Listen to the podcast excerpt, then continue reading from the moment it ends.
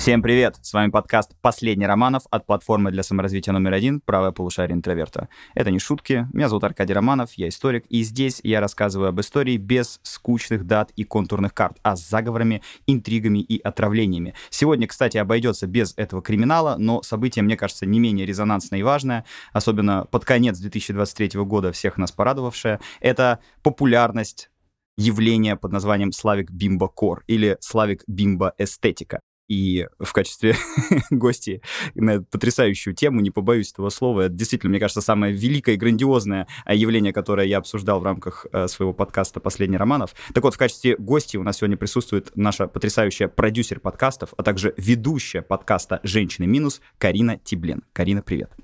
Всем привет, это я. Э, ты как думаешь, я вообще, ну, не ошибся? Это ведь действительно, мне кажется, самое э, любопытное, смешное, кринжовое, вместе с тем крутое явление уходящего года. Да, я считаю, что это очень интересный вообще феномен, как оно так э, вдруг очнулось непонятно откуда и так э, разверусилось сильно.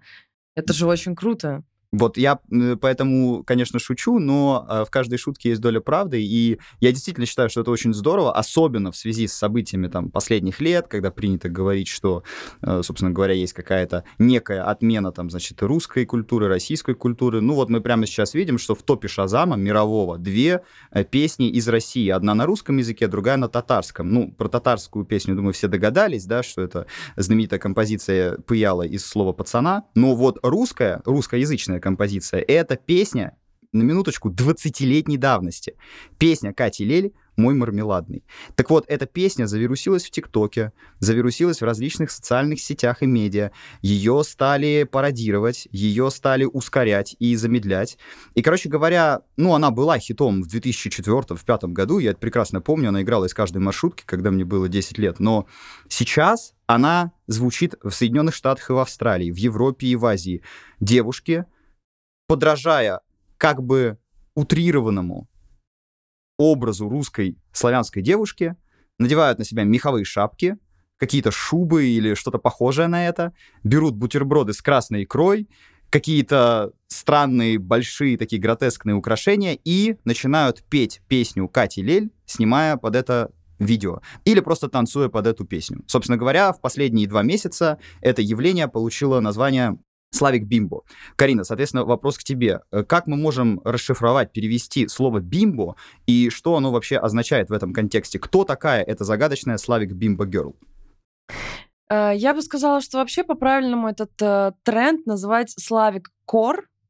Вот. То есть как хардкор, да? Есть хардкор, есть эмо-кор, а есть slavic core. Конечно, так это все одно и то же. То есть core — это такие явления э, в моде или просто в какие-то не, ну, небольшие э, направления, которые откликаются людям. То есть есть вот эстетик, там, core, да, есть там uh, Dead Inside Girl, Core там и так далее. Ну, всякие течения реально. Вот, и я бы сказала, что именно вот бимба — это такое, как э, показатель девушки, вот, вот как вайфу есть в играх, угу. то мне кажется, что бимба тут можно именно вот так же и расшифровать. Если я правильно помню, это крошка или малышка, да? Да, Если да, вот прям да, дословно да. переводить. Но, а, грубо говоря, в контексте этого мема или даже скорее явление, да, потому что это уже, мне кажется, вышло за пределы э, видео в ТикТоке, это уже стало каким-то явлением мировой моды, музыки и культуры.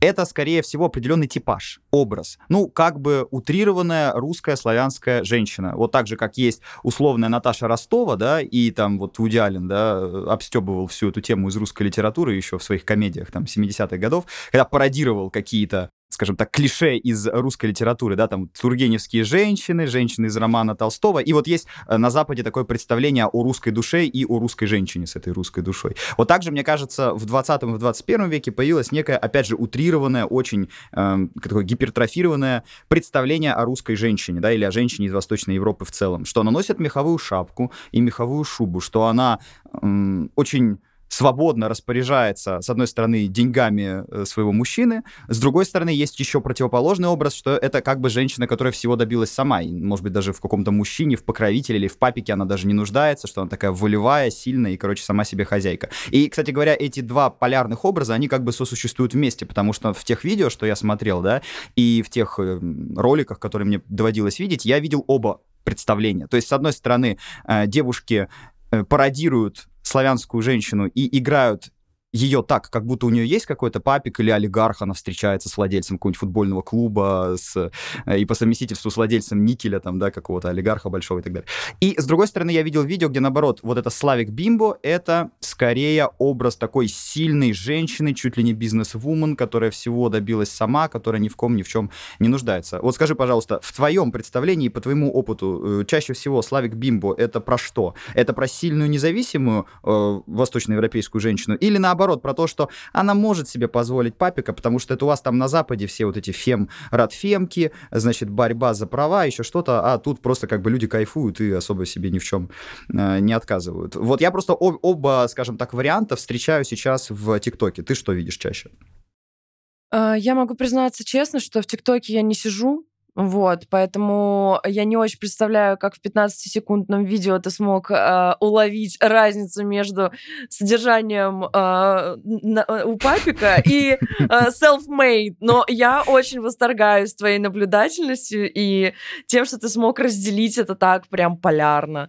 Вот, но мне кажется, что это больше относится к первому варианту, потому что если все-таки вспомнить, откуда идет сама вот эта идеология шуб, э, шапок меховых и вот э, всей этой э, эпохи, так сказать, которую сейчас вот снова реанимировали, то ну, тогда это было все достаточно дорогим.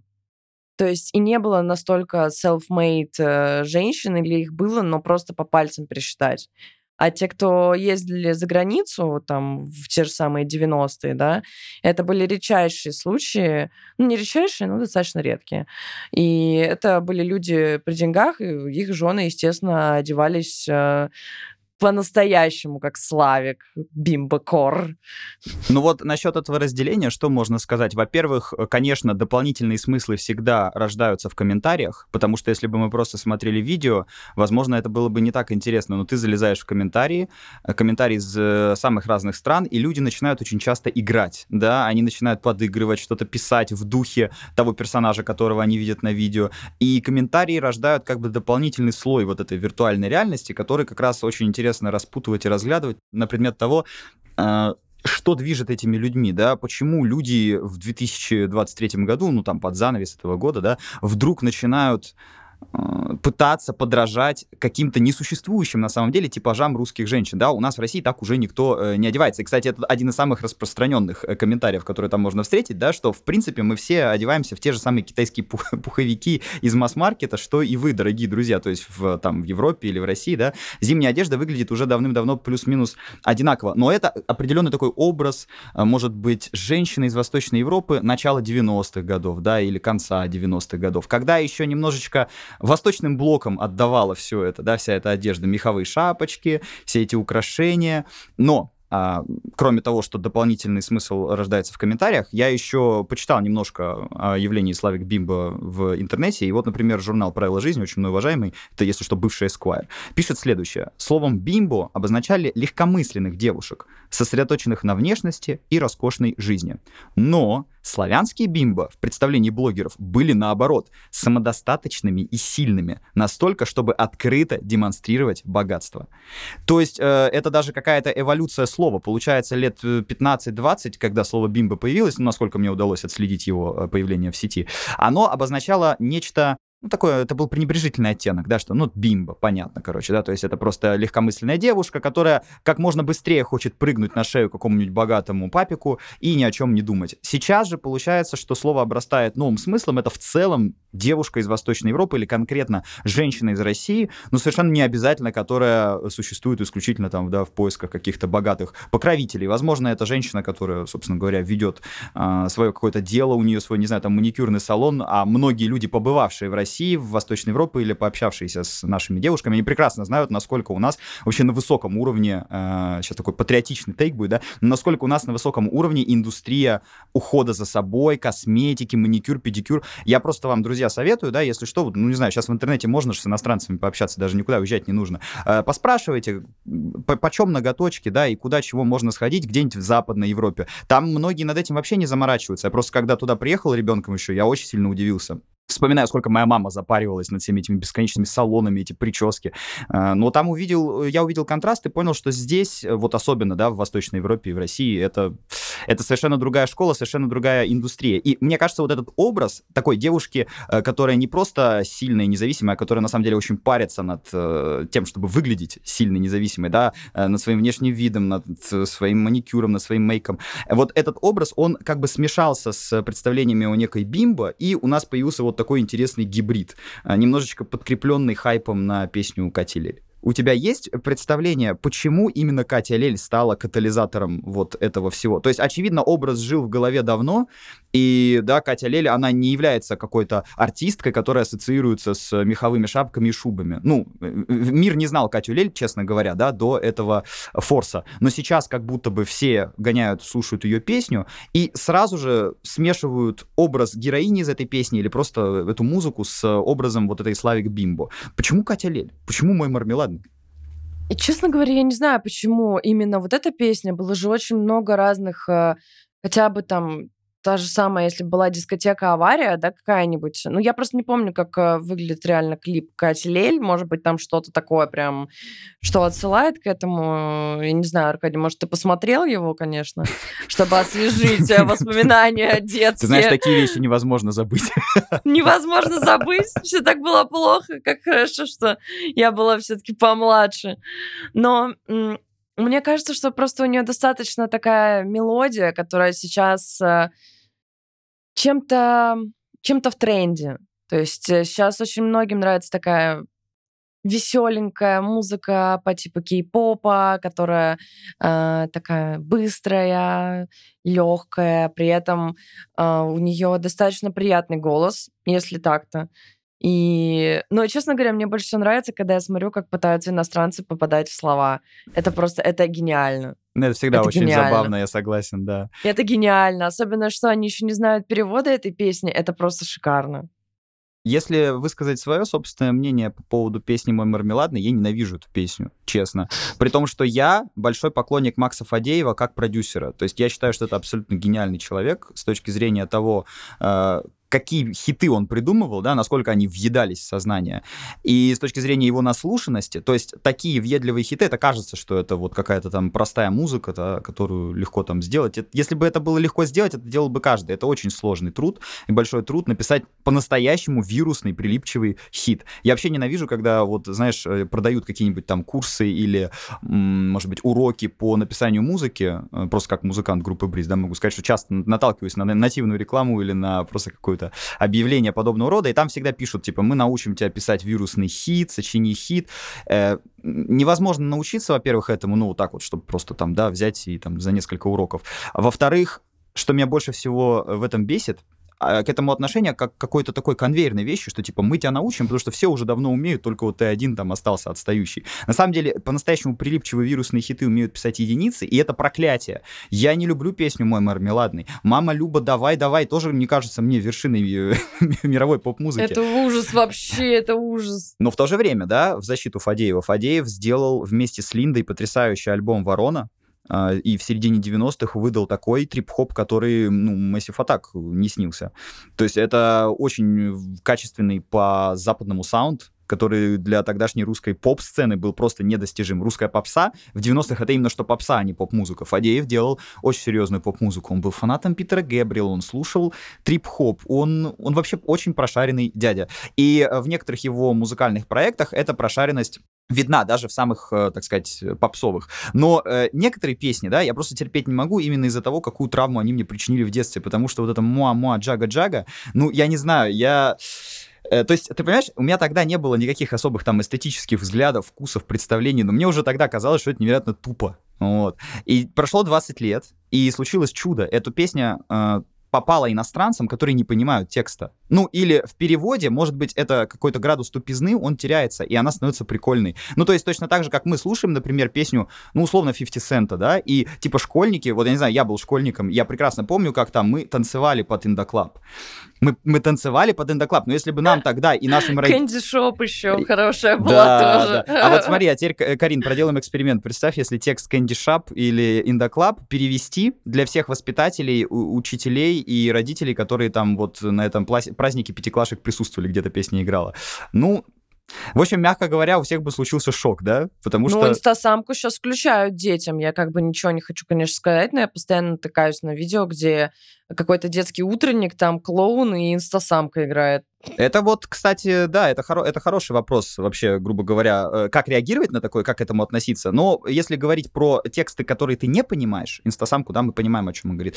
50 Cent мы, например, в детстве не понимали, ну или там не, не могли перевести. Э, Катю Лель сейчас не могут перевести, не могут понять, и э, человеку достается что? Человеку достается музыка и голос, конечно же. Ну, я должен сказать, что с точки зрения именно аранжировки и всего музыкального, да, если не отвлекаться на текст, но я не, как, как русский человек, я не могу не отвлекаться на него, да, а как говорил великий Усов, русский танцует от текста, то есть мы-то текстоцентричная страна, поэтому ничего не поделаешь. Но если это, от этого отвлечься и слушать исключительно ее голос и а, музыку, ну, это супер прилипчивый поп-хит. Каким он и должен быть, иначе бы он популярным э, не стал даже здесь. Он стал популярным здесь, и спустя 20 лет, благодаря алгоритмам, благодаря великому богу рандома, который подкидывает тебе в ТикТоке, да, какие-то видео, песни, и потом ты просто, вау, узнаешь что-то, что было выпущено, может быть, 20, 30, 40 лет назад. Э, у песен появляется второе дыхание, вторая жизнь. И благодаря всему этому у песни Катилель «Мой мармеладный» она появилась.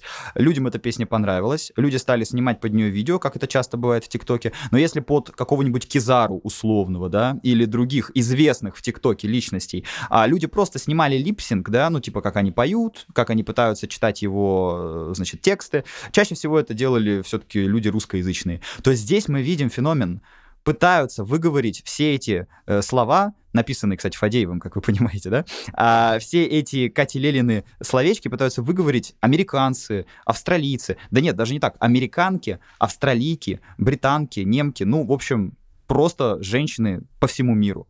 И это, конечно, грандиозный феномен, потому что это уже больше, чем Катя Лель, больше, чем песня «Мой мармеладный», слава богу, и больше, чем, собственно говоря, русская поп-музыка. Это скорее некая такая тяга к русской культуре.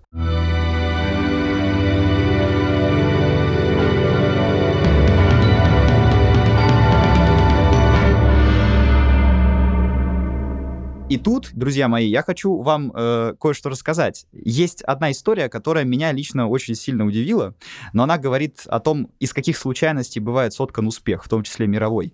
Дело в том, что Макс Фадеев в 2003 году хотел удалить песню «Мой мармеладный», не дождавшись ее выхода. Вот рассказ самой Кати Лель. Эта книжка «Не надо стесняться», всем рекомендую. Это такая энциклопедия русской поп-музыки. А, Ее очень часто заканчивается тираж, но, в общем, советую, как получится, купить и прочитать. Это замечательная книга. Так вот, что значит рассказывает Катя? Мы только записали песню, и я, счастливая, полетела в Италию на шопинг. Захожу в магазин. Это был Роберто Кавалли. Звонит Макс. Настроение ужасное, сразу слышно. И говорит, я тут послушал песню. Меня она бесит. Я все уничтожаю. Конец цитаты. Я чуть не упала в обморок. Не волнуйся, продолжает он, я напишу еще круче.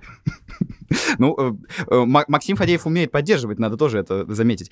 До закрытия магазина оставалось два часа, и все это время я умоляла его, чтобы он одумался. Я говорила, что это депрессия, что все пройдет. Я понимала, что запись шикарная, что это наш успех, а он собственноручно может все уничтожить. Сам Фадеев в этой же книге все это подтверждает. То есть представьте себе еще раз картину. В Италии на шопинге в магазине Роберто Кавали два часа Катя Лель по телефону. Я не представляю, кстати, сколько там съел э, оператор, да, потому что тогда же еще не было мобильного интернета, там к Wi-Fi в ТЦ не, не подсоединишься. Э, ну ладно, наверное, деньги у них были. Короче говоря, она два часа убеждает Максима Фадеева еще раз не уничтожать песню «Мой мармеладный». Боже, каждый раз, когда ты говоришь мой мармеладный, мне становится плохо.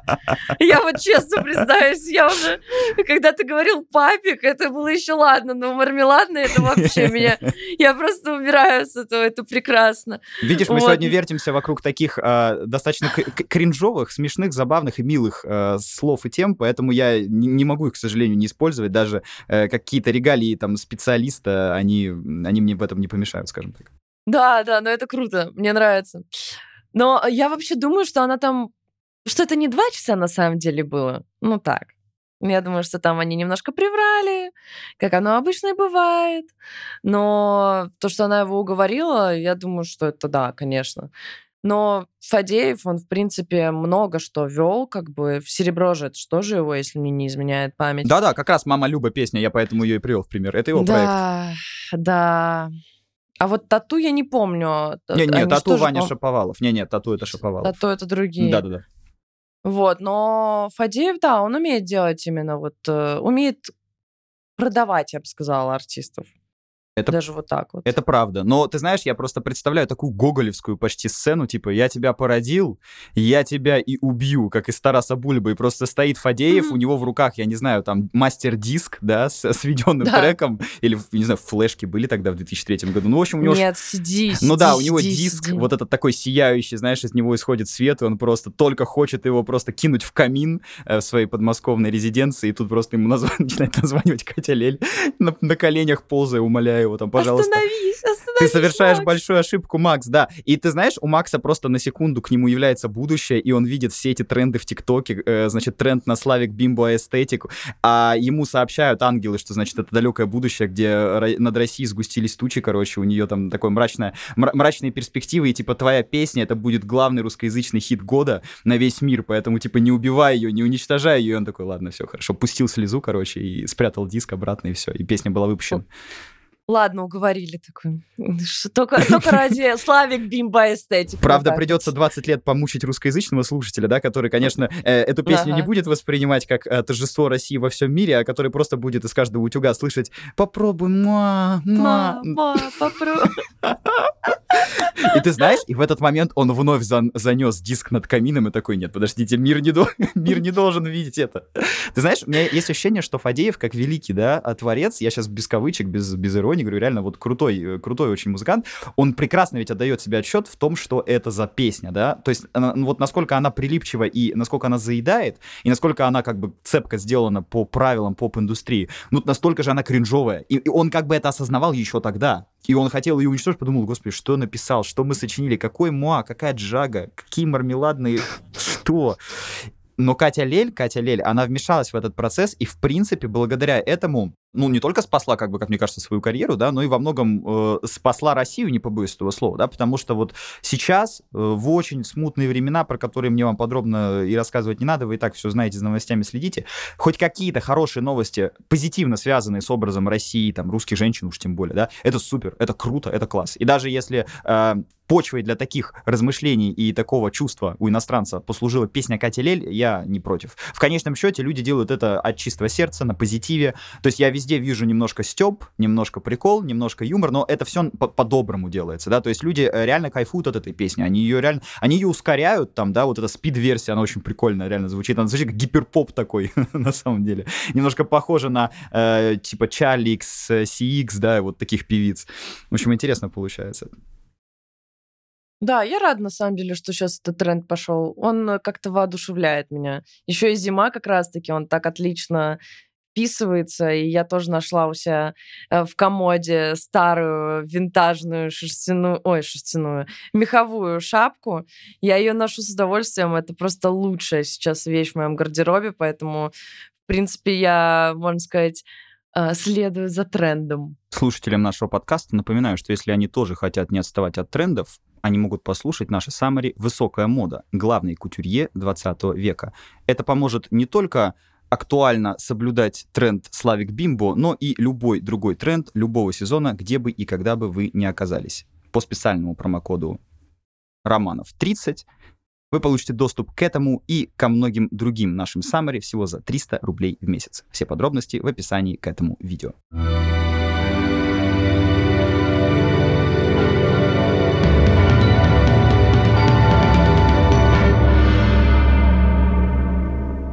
Так вот, Карин, раз мы заговорили с тобой о трендах моды, э, важно упомянуть, что, конечно, они не могли не отреагировать на Slavic Bimbo. И, естественно, сейчас на страницах модных журналов и в различных интернет-изданиях можно увидеть, во-первых, луки, да, outfit, значит, как подобрать себе лук в стиле Slavic Bimbo, да, то есть многие бренды, а, во-первых, отказались от использования натурального меха по этическим соображениям, мы сейчас все за животных там и все такое.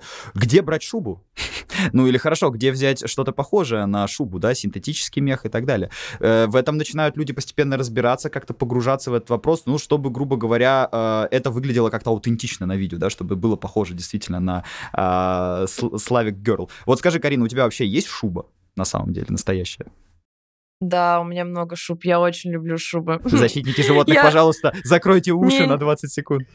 Да, но я могу сказать, вот я тоже прочитала, как раз-таки изучала эту тему перед подкастом, и есть исключения. Uh, то есть, если шуба, допустим, была винтажная, да, и она уже там прожила какое-то количество лет, еще до того, когда зоозащитники начали uh, так сильно, ну, как бы отстаивать и обливать краской шубы, то все окей. Ну, то есть, если шуба винтажная, все нормально. Шапка винтажная, тоже нормально. Но новые не надо. Вот, у меня есть шубы, которые прям очень старые, они, я их покупала там на, э, в секонд-хенде даже у меня есть одна шуба из секонд-хенда. Прекрасная шуба, обожаю. Слушай, ну здорово, здорово. Я вообще э, сейчас постарался как-то актуализировать список э, тех или иных брендов, да, которые как-то пытаются заигрывать с э, Slavic Bimbo Aesthetic. Ну, что я вижу? Во-первых, значит, я вижу Джилл Сандер, э, сочетание белого меха с серебром, да, то есть уже можно уйти от какого-то вот этого привычного бурого или коричневого цвета шубы, да, уже и в белых начали делать видео, а в ТикТоке, естественно, тоже такие сочетания, э, значит, стали встречаться во всяких э, модных изданиях. Что еще я нашел? Я нашел э, Коперни, не знаю правильно, как ставить ударение, фанаты модных домов, пожалуйста, не бейте меня. Короче говоря, там, э, значит, предлагают луки с обтягивающим трико под шубой и вообще всякие сочетания с колготками. То есть это уже да, не да, только... Это уже не только да, про верх речь, это еще и про низ. Но хорошо, ладно, мы здесь говорим про модные дома, а как тебе м, такого рода акционизм? Уже несколько раз на Красной площади в последнее время задерживали женщин, которые пытались снимать э, флешмоб, э, как они едят большие бутерброды с красной икрой с маслом и с красной икрой. Люди думали, ну, точнее, представители органов, э, думали, что это, собственно говоря, какая-то акция, там пытались людей винтить, а женщины просто вот пытались как раз что-то снять в духе Славик Бимбо. Я думаю, что это уже перебор. Но, э, я, я просто вспоминаю все случаи каких-то вещей, которые случались на Красной площади, где задерживали людей. Я думаю, что э, самых там кринжовых наберется штук пять точно. И э, я не понимаю, как будто бы других мест нету, как будто бы вот... Э, вот есть видео, да, где просто девушки там делают макияж. А макияж, вот Славик Бимба, это такой как румянец, как будто бы ты только с мороза. Не обязательно это делать на Красной площади, не обязательно это делать вообще на улице. Ну, то есть э, это все какая-то гиперфиксация на том, чтобы показать больше, сделать лучше. Я не очень такое разделяю. Ну, ты знаешь, так же, как и негативные, так и веселые, позитивные моменты этого явления с нами ненадолго, потому что тренды, как показывает практика, живут по полгода, поэтому Славик Бимба Кор с нами максимум до конца зимы ну, то есть до февраля 2024 года, как мне кажется. Но, тем не менее, это не отменяет того факта, что Россия, в принципе, всегда была источником вдохновения для зарубежных дизайнеров, и уж тем более э, дизайнеров прошлого, да, там, в 20 веке, к примеру. Многие известные дома, Шанель, Диор, Валентино и Сен-Лоран, ну, это малая их часть, на самом деле, которые вдохновлялись либо непосредственно какими-то референсами из русской культуры и, э, значит, там, не знаю, русского искусства, или в общем и целом России как таковой, да, и даже сейчас в современных рекламных роликах еще где-то что-то может такое э, проскальзывать, что, опять же, является подтверждением того, что Славик Бимбакор закончится, Катя Лель, конечно, тоже всем очень скоро надоест, и слава богу, да, потому что, ну, всему есть свой предел, но, а, скажем так, обращение за референсами к русской культуре, к русской моде не закончится. Что ты э, думаешь о таком явлении, как мода на Россию в начале 20 века. Мне кажется, это супер интересная тема для съемок всяких фильмов, сериалов, э, костюмных э, мелодрам и так далее, да, потому что в представлении, опять же, условных иностранцев есть вот как бы два таких типажа русских людей. Первый — это советский, который связан э, скорее с, значит, какими-то реалиями советского быта, с дефицитом товаров народного потребления, с, вместе с тем, да, с какой-то тоталитарной эстетикой, там, с военной эстетикой. С одинаковой одеждой, все под одну гребенку, да, это вот советское время. То есть это, опять же, такое очень утрированное, понятное дело, что не все, не все так одевались, конечно же, но это такое утрированное представление а, западного человека. И вот также есть утрированное представление о а, России дореволюционной, но это на самом деле конкретно представление о России 1900-х, 1910-х годов, то есть на самом деле последние 15-20 20 лет существования Российской империи. Ведь если вспомнить, что было тогда, да, Дягилев, который разъезжал э, со своими представлениями по всей Европе и который вызывал массовые овации публики, романы наших писателей, которые, кстати, именно в это время были переведены э, вот уже повсеместно, потому что тот же Достоевский, да, когда он писал свои там великие эти романы, великое пятикнижие, он на Западе-то особо еще известен не был, а вот уже как раз в начале 20 века, в первые там 10-15 лет, э, постепенно популярность на него стала возрастать. И это, кстати, видно, грубо говоря, на карьере там многих писателей американских, да, 20 века, кто вот как раз уже успел прочитать Достоевского и испытал на себе его влияние, там, от Генри Миллера до, там, не знаю, Фолкнера, условно говоря. Вот. И, э, грубо говоря, вся наша культура 19 века и золотой век, и серебряный век, который продолжался уже в 20-м, они все до западного, так скажем, зрителя, слушателя, читателя окончательно долетели уже вот в 1900-1910 годы. И во многом, мне кажется, э, Славик Бимба — это, конечно, еще и э, немножко амаш туда, отсылка туда. Потому что какие-то представления, какие-то стереотипы, что плохие, что хорошие, они в голове человека живут уже лет сто, примерно так, в нашей стране. Да, ну вот ты про Дягилева, кстати, сказал, и это это вот, мне кажется, самый такой вот яркий все-таки пример того, как а, а, даже это была не русская мода. То есть это хоть и назывались русские сезоны, да, mm-hmm. но и он же ставил балет, а балет был в основном восточный, кстати. То есть там были перья, такие восточные наряды, яркие краски. И тогда им, собственно, и начали вдохновляться все э, кутюрье и делать э, все платья и там костюмы на этот манер, потому что русские сезоны прославились, и надо было быть в тренде. Угу. Вот, поэтому они стали э, подражать ему. И, собственно, кстати, в тот же момент, когда Дягилев э, вот, был на пике своей популярности, если это можно так назвать, все признали, что работа костюмера — это и вправду очень сложная и ответственная работа, которая создает антураж и передает э, более эмоциональный как, какой-то посыл, нежели даже иногда игра актеров. Как не вспомнить в связи с этим э, последнюю новость. Гоша Рубчинский, один из самых известных, да, наверное, самый известный э, русский дизайнер, да, э, в мире, сейчас сотрудничает с Канни Уэстом. Ну, правда, Канни Уэст сейчас такой чуть-чуть от, отмененный артист, но я его все равно новый альбом жду, и вроде как все остальные тоже. Короче, Гоша Рубчинский теперь работает вместе с Канни Уэстом, вот, поэтому это просто к слову о том, что, да, костюмеры, люди, которые занимаются одеждой, до сих пор, даже сейчас, в эти, опять же, не самые стабильные, там, достаточно смутные времена, э, работа над стилем вместе с русскими дизайнерами, костюмерами, да, и художниками, она до сих пор остается востребованной, интересной, актуальной. Но Славик Бимбокор не был бы Славиком Бимбокором, если бы он не состоял еще из одного ингредиента, о котором вообще забывают люди, и, мне кажется, недостаточно в него полно погружаются. Потому что есть вот это красивое представление Российской империи, да, там хруст французской булки, балет, ну, э, опять же, это все очень утрировано, и понятно, почему в голове у человека это поселилось, да, это как мультик Анастасия. Страшный-страшный Распутин заколдовал э, гигачеда Николая II, гигачед Николай II умер, и в результате этого Анастасия теперь вот должна там, значит, выживать в этом постреволюционном хаосе.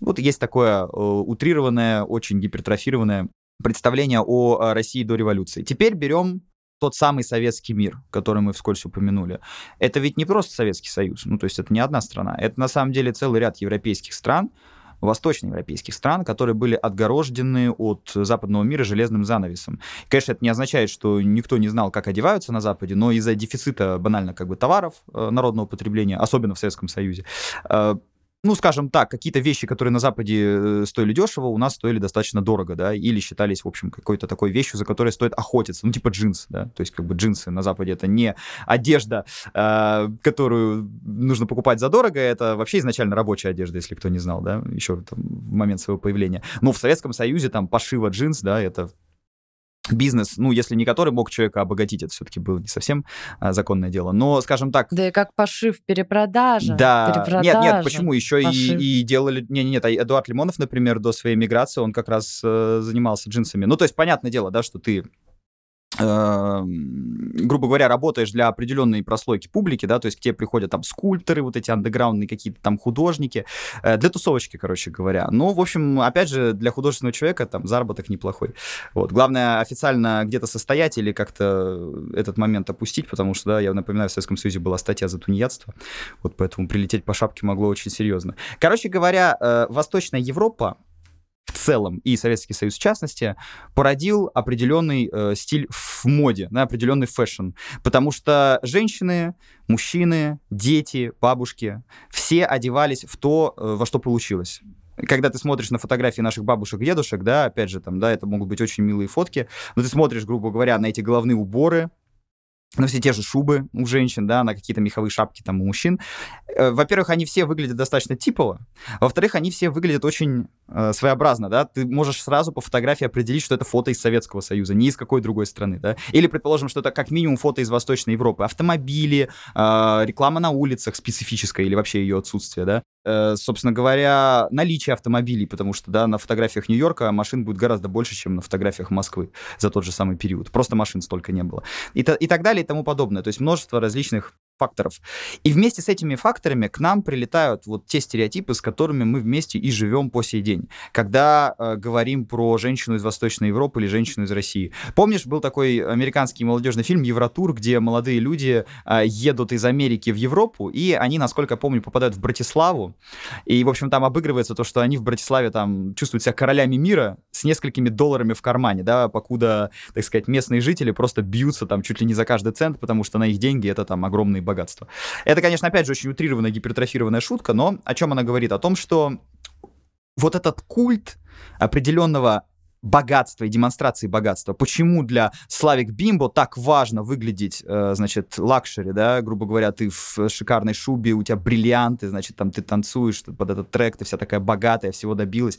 Потому что для Восточной Европы, в принципе, э, демонстрация богатства, да, какого-то своего, это больная тема. В 70-е годы, 80-е годы, ну, грубо говоря, не было богатых людей, вот в современном понимании слова. Ну, была номенклатура, у которой были хорошие машины, там, да, хорошие часы, какой-то доступ к западным благам, небольшой. Но сравнивать с современными олигархами просто смешно. Даже самый богатый и привилегированный советский номенклатурщик, он не жил так, как сегодня живет самый, ну, как бы так сказать, рядовой предприниматель, да, или олигарх, который может там путешествовать по миру, снимать недвижимость, арендовать жилье там. Э, теперь переходим к моде, да. Если сегодня можно с Алика заказать все, что угодно, если мы говорим про масс-маркет, или взять себе билет э, при большом желании даже полететь шопиться там, да, в какую-нибудь Италию или еще что-то в этом духе, в 70-е, 80-е у женщин в Восточной Европе таких возможностей шикарных не было. За туфлями, за сапогами, за качественной обувью и одеждой нужно было либо вставать в очередь, либо там охотиться, буквально просто, да, знать, где купить, где взять. И в связи с этим на образ Славик Бимба Герл очень сильно повлияла одна конкретная женщина, которой сегодня вот я уже говорил, не любят вспоминать, может, кто-то про нее, про нее даже не слышал никогда. Это Елена Чаушеску. Ты, Карина, слышала когда-нибудь про эту женщину? Знаешь, кто она? Честно говоря, до подкаста не слышала. Елена Чаушеску — это супруга президента Румынии Николая Чаушеску. Николай Чаушеску — это диктатор этой восточноевропейской страны, диктатор социалистический, коммунистический, который вместе со всеми этими коммунистическими режимами прекратил свое существование. В 89 году случатся бархатные революции по всей Европе, и единственная революция, которая будет не бархатная, то есть в ГДР, там в Чехии все мягко и бескровно пройдет. Но вот в Румынии пройдет с кровью, и там как раз э, расстреляют, собственно говоря, Чаушеску, его жену Елену. Э, то есть они погибнут буквально там, держась за руки, короче, вот как это, до конца, как Бонни и Клайд. Но почему с ними такое сделают? Почему так жестко с ними расправиться? Дело в том, что Елена Чаушеску, вот все эти годы, что она была первой леди, так скажем, Румынии, она вела невероятно роскошный образ жизни. То есть вся Румыния сидела с э, выключенным электричеством под комендантским часом после 10 вечера. Э, после 10 вечера дворец Чаушеску освещался тысячами огней. Его супруга на самолете, правительственными самолетами заставляла доставлять элитное питание для своих собак из э, Европы дипломатической почтой. Когда ты заходил во дворец Чаушеску, там все было золотое. То есть, вы знаешь, самое вульгарное, самое такое пошлое представление о доме диктатора, которое вот есть, как в фильме «Диктатор» Саши Барон Коэн. Вот это все, это, это жилище а, Николая и Елены Чаушеску. Э, то есть там золотые, золотые унитазы, золотые сифоны сифоны, по которым, по которым все это идет. Да, то есть золотое все, золотые раковины, золотые стены. Ну, просто, то есть ужас зеленый, короче говоря. И вместе с тем абсолютно нищая, бедная страна Румыния, страна с самым, наверное, бедным э, состоянием, да, из всей Восточной Европы, э, которая до сих пор, кстати, является одной из беднейших стран Евросоюза, я не помню, она или Болгария, по-моему, все еще она. То есть у Румынии... Мне кажется, она. Да, да. Она. И, кстати, кто, может быть, был проездом в Румынии, да, тот не даст соврать, насколько эта страна действительно плохо выглядит, относительно просто всей остальной э, еврозоны. Э, вот это все еще последствия, на самом деле, того чудовищного режима Чаушеску, который там был. Но Елена, она действительно была, ее назвали Красная Императрица. Ну, потому что, да, коммунисты, социалисты, собственно говоря, она в этой стране была Красная Императрица. Вот у нас есть Шальная Императрица, это была, а, это была Красная Императрица. Короче говоря, э, Николая Чаушеску его называли э, Дракулой 20 века. Ну, вот что вот, мол, пил кровь из народа, там, да, и так далее. Начинал, кстати, как очень либеральный правитель. Ну, такое часто бывает с диктаторами. А вот Елена, Елена, она носила шубы, меховые шапки, прекрасные, у нее там были, значит, дорогущие меха, драгоценности. Она всем этим хвалилась. Она, кстати, была академиком наук, э, потому что она почти не умела читать и писать, но ее сделали академиком наук. Вот. И даже какие-то официальные там открытия или работы в области химии, которые защищали румынские ученые, а, они писались как бы в соавторстве с Еленой. Ну, то есть, что, типа, это не только мы, это еще Елена Чу... Да-да-да. Елена Боже приняла мой. участие. Да-да-да. То есть это вот прям страшный сон диктатуры, знаешь, грубо говоря, вот... э, Точнее, страшный сон о диктатуре. Вот все самое вульгарное, ужасное, что можешь представить. То есть там награды, которые человек не заслужил, дворцы, которые он построил на крови народа. Вот это все там, все есть. Но Елена сама, вот просто, ребят, погуглите фотографии, вот мы сейчас закончим этот подкаст, а вы просто по- посидите, посмотрите, как эта женщина выглядела. Это практически и есть то, что сейчас представляют под словом Славик Бимбакор. То есть это восточноевропейская женщина в мехах, которая вообще не стыдится своих богатств. Которой, ну, просто плевать. Вот, вот смотрите, какая я есть, и все. И э, понятное дело, да, что, естественно, образ сейчас является абсолютно позитивным, то есть, когда девушки сейчас танцуют под Катю Лель, они не имеют в виду Елену. Но Елена, мне кажется, как и фильм «Евротур», как и какие-то еще шутки над восточными европейцами, сыграла, может быть, незаметную, но супер важную роль в формировании этого образа. Потому что шуба, меховая шапка и демонстрация богатств прилипла к этому образу, вот мне кажется, благодаря таким, как она, э, женам номенклатурщиков и партийных чинуш, э, женам каких-то, а, может быть, лидеров государства, да, вот э- этого социалистического условного, будь то Румыния или ГДР, какую угодно можете страну назвать, э, СССР. Везде это было примерно так же, да, то есть доступ к э, благам западного мира у обычных людей очень ограничен, или его вообще нет. А, скажем так, у людей на вершине пищевой цепочки с этим все получше. И западные бренды какие-то долетают, и, значит, э, дорогая бытовая техника. Не в том, конечно, объеме, как сегодня, но все-таки это было тогда. И мне кажется, это очень сыграло серьезную роль в формировании этого образа, э, в формировании облика и каких-то определенных паттернов, связанных с ним. Почему, когда ты заходишь в комментарии, да, или когда ты просто изучаешь Славик Бимбо, ты всегда натыкаешься на то, что это не просто женщина в шубе, не просто потому что холодно, да, а это женщина, которая не стесняется демонстрировать роскошь, не стесняется демонстрировать богатство. Хотя у нас сейчас, казалось бы, обратные тренды в моде, да, как это сейчас называется? Умеренность, Э, да. Тихая роскошь, по-моему, это называется, или я путаю, это другой какой-то термин, да? Есть еще old money. Вот я бы сказала, что это скорее old money, потому что оно такое сдержанное и а вот как принцесса Диана одевалась, да, в обычной жизни. То есть это сдержанно, но это богато. Типа я такая же, как вы, но немного не да, такая, да? Да, да, да, да, да. Типа того, да. Я бы это назвала вот old money, вот этот сдержанный стиль.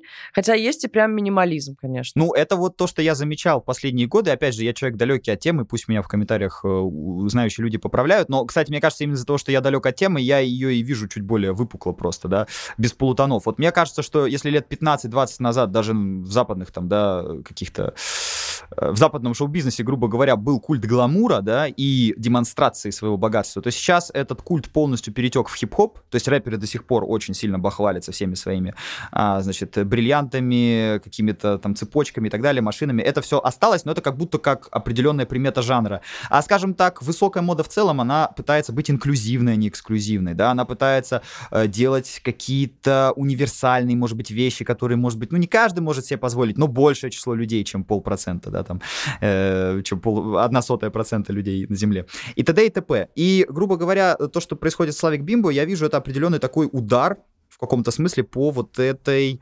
инклюзивности, да, то есть, э, смотрите, снова в моде роскошь, демонстрация этой роскоши, такая нарочная демонстрация роскоши, типа мы ничего не стесняемся, мы ничего не переживаем, вот посмотрите, какая я вся, как э, пела одна э, певица или певец, какая вся в Доче Габана, да?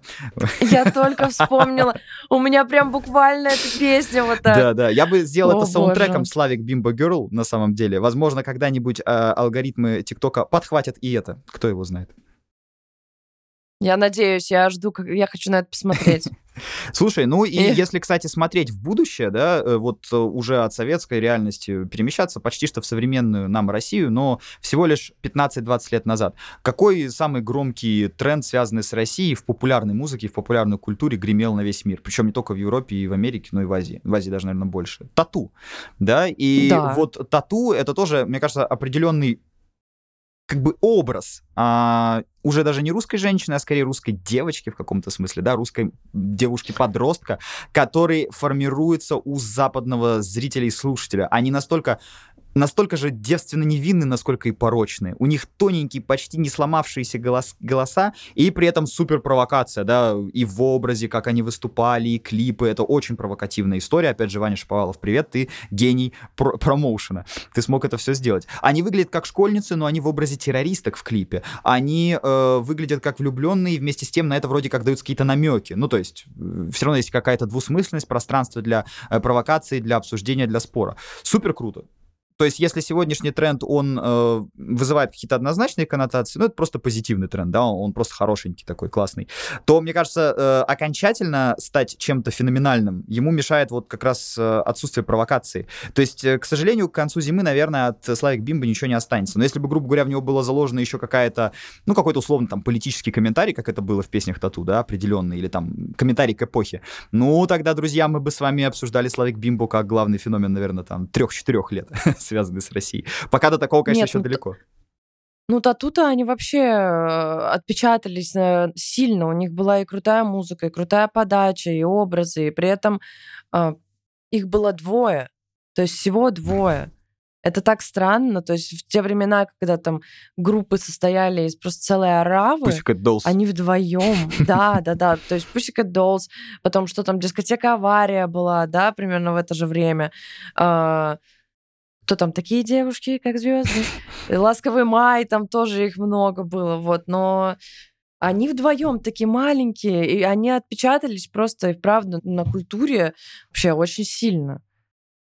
Я обожала. Я тоже. Я и сейчас, просто. кстати, очень люблю. Я считаю, что это супер не устаревшая, ну, может быть, устаревшая где-то в плане продакшена, там, да, музыка, ну, или она с явно продакшеном из начала нулевых, это слышно, как бы, да. Вместе с тем, это крутая музыка, потрясающие песни, и особенно видеоклипы, потому что образ гигантского грузовика, на котором две девочки-школьницы убегают из снежного тоталитарного какого-то такого, да, непонятно чего, какого-то пространства, которое у всех четко ассоциируется вот с этим. Восточная Европа, а дальше Сибирь, Азия, что-то такое темно, страшное, холодное, но интересное, да, какой-то такой край земли. И с этого края земли они бегут тоже непонятно куда. Это супер э, отпечатавшийся образ, и, конечно, он тоже во многом дополняет тот образ, ну, может быть, славянских девушек, да, славянских женщин, который э, существует. Потому что есть же пренебрежительные образы, да, ну, как и про всех народов, есть пренебрежительные стереотипы, да, там, что славянские э, женщины, это, значит, поголовно какие-нибудь эскортницы, да, там, я не знаю, работницы э, сферы услуг сексуального характера и так далее. Это, вот, скажем, низкий регистр этих образов, низкий регистр стереотипов,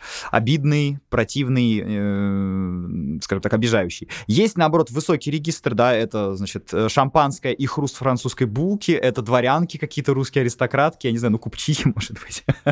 Короче говоря, э, такое, э, скажем так, элитарное, да, представление. И вот есть какие-то полутона посередине, мне кажется, тату идеально в эти полутона попадают, потому что они вызывают весь спектр эмоций, как позитивных, так и негативных, что и должно делать большое искусство.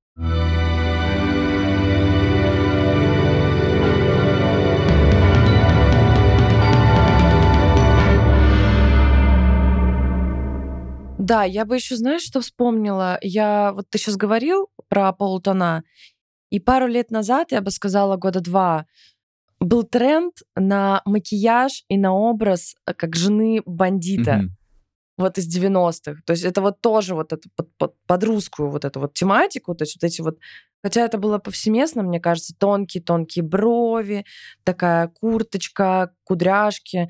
Ну, вот почему-то именно жена бандита мне сразу же почему-то тоже с России, из вот после распада Советского Союза я прям смотрела и прям видела это все, вот эти фиолетовые тени, криво намазанные.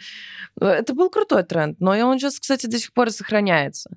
Что самое интересное, на протяжении вот, наверное, лет четырех как-то по-разному они выстреливают. Не в одинаковых, конечно, не в том порядке, в котором они, в принципе, изначально были, что самое удивительное.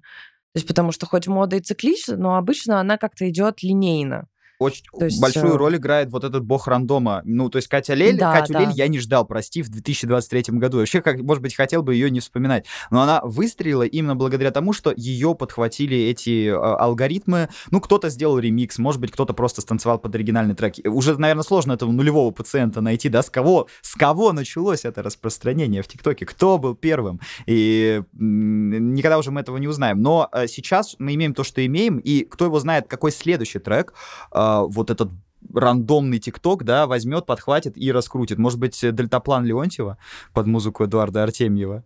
Сейчас, кстати, нехило вирусится, но в нашем сегменте. Может быть, его, его подхватит. Может быть, что-то еще. То есть у нас, на самом деле, очень ведь большой музыкальный багаж, а, который лежит на стримингах. Это все можно послушать, но который иностранец для себя будет открывать как в первый раз. Это мы-то знали про музыку 70-х, 80-х, но они-то про нашу нет. Ну, тату они знали, и все. Я, я знаю, что сразу же вспомнила еще какая песня, прям ее все знают. Это Витаса, вот этот клип там, О, где он... Да. А, это, это просто, это все знают, и никто никогда не понимает, это прикол или нет. Но это, знаешь, он ассоциируется вот он не с человеком... Мне кажется, Витас ассоциируется не с человеком из России, а с инопланетным таким э, э, гуманоидом, который вот просто волею судеб у нас в стране оказался. Но он не то чтобы... как бы Я его не русским считаю, реально каким-то пришельцем. Ну, просто из-за голоса, из-за специфического образа. Я думаю, он и сам очень активно этому всему, так сказать, способствовал. Да, но, кстати, вот еще тоже про э, тренд на шубы. Ведь э, вот то, что было жены бандитов, они как бы тоже в шубы как раз-таки одевались. Да. То есть это все оттуда. А мне кажется, одевались они так, потому что они хотели соответствовать э, каким-то старым понятиям о, э, знаешь, тоже таких царских временах, что шуба — это вот э, роскошь, это предмет какого-то такого богатства. Ну и плюс, мне кажется, что в 90-е не было еще такого, э, таких пуховиков или там каких-нибудь э, курточек тепленьких зимних по типу Канада Гус хотя бы. Не-не, это все только это, это только стало завозиться, но грубо говоря, э, советское да, наследие, да. оно продолжало жить. То есть если посмотреть фотки 90-х, они ничем не отличаются от фоток 80-х, кроме того, что они стали а цветными, б появилась бытовая техника более современная, и с больше машины тоже машины более современные. Но ковры висят на стенах те же. Моя бабушка продолжала носить ту же шубу и то же пальто, что и в Советском советское время. Я это помню просто, ну, то есть, когда маленький был, да, на ней были еще советские вещи, это уже, наверное, в нулевые на ней появились масс-маркетовские вот такие какие-то современные, да. У меня есть вещи с 90-х, э, даже раньше. У меня есть тулуп, он 80-го угу. года из овчины настоящий, но он в пол. Ну, сейчас это уже Карин, сейчас это уже винтаж, это круг. Да, я знаю, Сейчас я это знаю. уже, знаешь, это уже не тот момент, когда это устарело, а когда это уже дорого Это- стоит вообще-то, да, да, да. Конечно, так это и тогда дорого стоило. Представляешь, сколько, ну, 80-й год, а это тулуп в пол. Конечно, это дорого Да, у было. поколения наших бабушек шуба это было вообще э, как бы средство хорошего вложения денег, потому что потом можно ее продать за очень большие было деньги, да, то есть это, это не только, если это натуральная шуба, она не только теплая, она просто дорогая, банальная, и потом можно ее конвертировать во что-то другое. Да, ее можно перешить, в принципе. Если ты из нее там, э, не знаю, поправился слишком, или она тебе где-нибудь порвалась, то ее можно, ну, перекроить, что-то сделать. Мы постоянно, вот у меня у мамы было очень много шуб, она любила, и что мы только с ними не делали. Она там прожгла ее, допустим, э, потом отнесла и перешили на огромные варежки или там на шапку. То есть, да, как бы- Варежки для Ну, великана. это да, они, они прям были огромные. Я прям помню лисьи эти варежки, как будто бы она э, кочегар какой-то. Вот поэтому мне кажется, что шуба это на самом деле очень хорошая всегда какой-то предмет э, гардероба, потому что она, ну, не везде, мне кажется, можно прийти в пуховике. Я не знаю. Может быть, у меня, конечно, такой определенный взгляд на эти вещи, но я предпочитаю на какие-то такие светские вечера ходить все-таки в шубе. Не, ну ты роскошно выглядишь, я видел фотографии. И, кстати, в. Славик Бимбо концепцию э, частично укладываешься, я тебе так скажу. Так что все, Да, все да, понятно я- и все не просто так. Я стараюсь как бы придерживаться своих э, корней, так сказать, петербургских, поэтому продолжаю гордо. Я заметил, кстати, в Питере, Карина, очень многие люди предпочитают использовать секонд-хенды, но секонд-хенды не э, те, в которых как раз какие-то масс-маркета вещи, ну, такие тоже есть, да, комиссионные магазины, там все такое. А вот есть, э, условно говоря, секонды с э, очень крутыми э, шмотками, но они чаще всего винтажные, да, то есть это 90-е, нулевые годы, вот у меня свитер оттуда есть, пальто. Э, Часто очень захожу, удивляюсь просто тому, как хорошо сохранились эти вещи, и при этом видно по ним, что они были произведены супер давно. Ну, может, не знаю, э, такая вот магия какая-то в Питере существует, и эти вещи сохраняются. Но э, это тренд, да, и он тоже на самом деле идеально вписывается в то, о чем мы говорим сейчас, потому что если, э, предположим, Сейчас разглядываешь эти старые фотографии, да, ну и понятно, видно, что там люди, может быть, не вполне понимали, как можно вещи друг с другом сочетать, э, были не сильно прошаренные. Сейчас школьники одеваются лучше э, школьников 15 лет назад, и уж лучше э, там людей 20-25 лет назад тем более, да, потому что у всех есть возможность смотреть аутфиты, там, луки, там, как правильно сочетать цвета и т.д. и т.п. А, и сейчас, грубо говоря, ты заходишь в эти э, те же самые секонды с винтажными шмотками, ты можешь офигенно сочетать старые вещи, которые там по 20, даже по 30 лет, какие-нибудь там свитера или пальто винтажные, с э, современными там те же самыми кроссовками, просто там из спортивного магазина, банально даже из спортмастера какого-то. И это уже как бы, ну, какое-то крутое измерение стиля, то есть в том плане, что это хорошо сочетается э, друг с другом, уживается на теле человека и, и так далее. Если мы возвращаемся, да, в мир моей бабушки, там, я помню прекрасно, как э, в начале 90-х годов проблема уже была еще и в том, что э, эту одежду носишь дальше, потому что она действительно Другой она нет. качественная, да, а заменить ты ничем и, и не можешь. И гардероб был куда скуднее просто. Даже вот там у самых, может быть, женщин, которые хотели как-то одеваться, он был очень скромный. Вот и я это как сейчас помню. И я помню, что моя бабушка поэтому всегда мне э, и говорила, ну вот одна, которая жива до сих пор, до сих пор говорит, да, что я вам все равно всем завидую, что вы живете вот в этом мире бесконечного возможности купить товар, какой угодно, да, самый любой. Ну, то есть можно заказать, можно найти в интернете, можно перекупить на Авито и т.д. и т.п. То есть у нас с этим, конечно, была очень, очень большая проблема тогда. Мне на самом деле, знаешь, что вот нравится во всех этих секонд-хендах и вообще в идее того, чтобы носить вещи, которые там еще с прошлого века буквально, в том, что это реюз, это экологично, это круто. И ты берешь эту вещь, она прекрасного качества. Ну, я не знаю, ну, хлопковый свитер, да, какой-нибудь. Мгм. Сейчас хлопковый свитер найти днем с огнем. Вот именно прикольный, какой-нибудь такой оверсайзный, комфортный, мягенький. А вот тогда прям ты достаешь эту вещь из этой кучи на удельном рынке, вот это, которая там пахнет сейчас сыростью, ты такой, моя прелесть, моя прелесть, я тебя забираю, еще можно поторговаться с ними. Это просто, я просто обожаю покупать э, вещи, даже не совсем именно винтаж-винтаж, в том плане, что брендовые. У меня есть пара вещей, которые сохранились, э, так сказать, достались мне в наследство от мамы, я их очень берегу, они очень крутые. Э, правда, они мне теперь все большие, ну это ладно. А на уделке я постоянно покупаю что-нибудь, и это очень интересно стилизовать. И еще, мне кажется, это развивает фантазию, потому что можно купить там, да, какие-нибудь брюки, и потом их перешить, перекроить, покрасить, что-нибудь нарисовать, нашить. Это вроде как отсылает нас вот как раз-таки к временам, когда выбора было мало, но люди пытались как-то сделать что-то и выделиться, отличаться. И сейчас, когда выбор слишком большой, единственное, как ты можешь уйти от масс-маркета или каких-то привычных общих тенденций, это сделать сам. И вот мне кажется, это, это вот тоже какая-то достаточно, можно сказать, что это мода цикличная на какой-то творчество своими руками. Я согласен. И я, кстати, очень надеюсь, что то, что сейчас э, случилось в связи с Славик Бимбо, вдохновит людей экспериментировать. Зайти в магазин и попытаться отыскать действительно что-то винтажное и интересное, а э, непонятное и обычное. И, грубо говоря, э, Катя Лель — это только начало, на самом деле, да, то есть я говорю, какие еще треки, может быть, саунд-треки из каких-то советских фильмов, вот это вообще же было бы круто, да, там, не знаю, из жестокого романса какого-нибудь, ну, что-то в этом духе, да, подхватит опять этот великий бог рандома, показав всему миру, и мы увидим э, косплей на, собственно, героев, там, условно говоря, жестокого романса или каких-нибудь других фильмов, может быть, комедийно-музыкальных фильмов. Я тебе могу сказать, какой еще трек я слышала я, правда, не уверена, что он... Ну, скорее всего, он на русском языке, но я не знаю точно, кто его написал. Может, ты знаешь.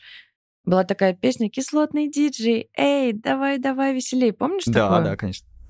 Вот, я ее слышала за границей. Много раз при Слушай, этом. здорово. Ну, я тогда так скажу еще тоже в защиту того, что не, не одна Катя Лель а, присутствует ты говорила про жену, жен, жены бандитов, да, этот, скажем так, тег и этот образ, он активно эксплуатируется певицей Dead Blonde, супругой рэпера GSPD, и, собственно говоря, «Мальчик на девятке», да, ну, это и есть вот попытка попасть в, скажем так, одновременно и в ностальгическую какую-то нотку, и вместе с тем э, собрать какой-то, сконструировать, может быть, несуществующий мир, да, э, значит, какие-то жены бандитов или около эм, таких преступных элементов, определенный флер дискотеки из 90-х, дискотека на ура, ты танцуешь дура-дура, оп-оп-оп, давай-давай, квартиру продавай. И вот догадайтесь, что из этого строчка э, Давида GSPD, мужа э, Dead Blonde, а что из этого реальная кричалка с танцпола 90-х. Это, кстати, пишите в комментарии, будет интересно узнать, отгадаете вы или нет. Но так или иначе, Давид GSPD все эти кричалки с танцпола 90-х э, использует в своем творчестве активно, да, педалируя вот этот образ а, такой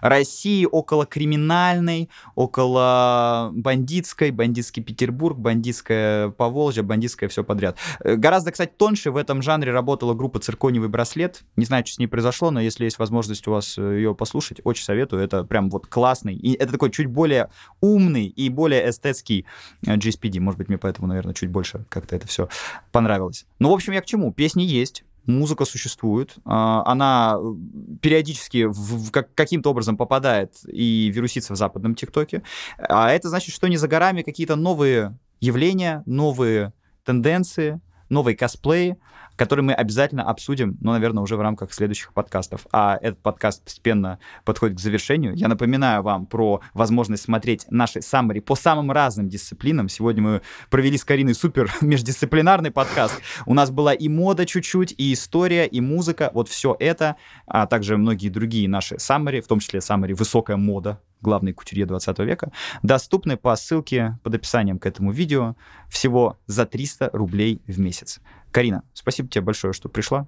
Да, тебе спасибо. Было интересно поболтать на такую необычную тему. Ну, я хотел, чтобы и у наших слушателей тоже возникло это праздничное настроение, связанное с зимним настроением, с настроением того, что, значит, бутерброды с красной икрой. Это теперь не только наш какой-то там, да, э, восточноевропейско-советский прикол, а он теперь абсолютно везде э, понятен и распространен, ну, по крайней мере, на сезон. Поэтому э, прощаюсь с вами, дорогие друзья. Слушайте музыкальный подкаст на репите, где не только про Катю но и про другую э, популярную не очень музыку мы разговариваем. А, Карин, до новых встреч. Я тебя еще обязательно позову, обязательно что-нибудь обсудим. До скорых встреч. Все, всем пока. Пока-пока. Пока.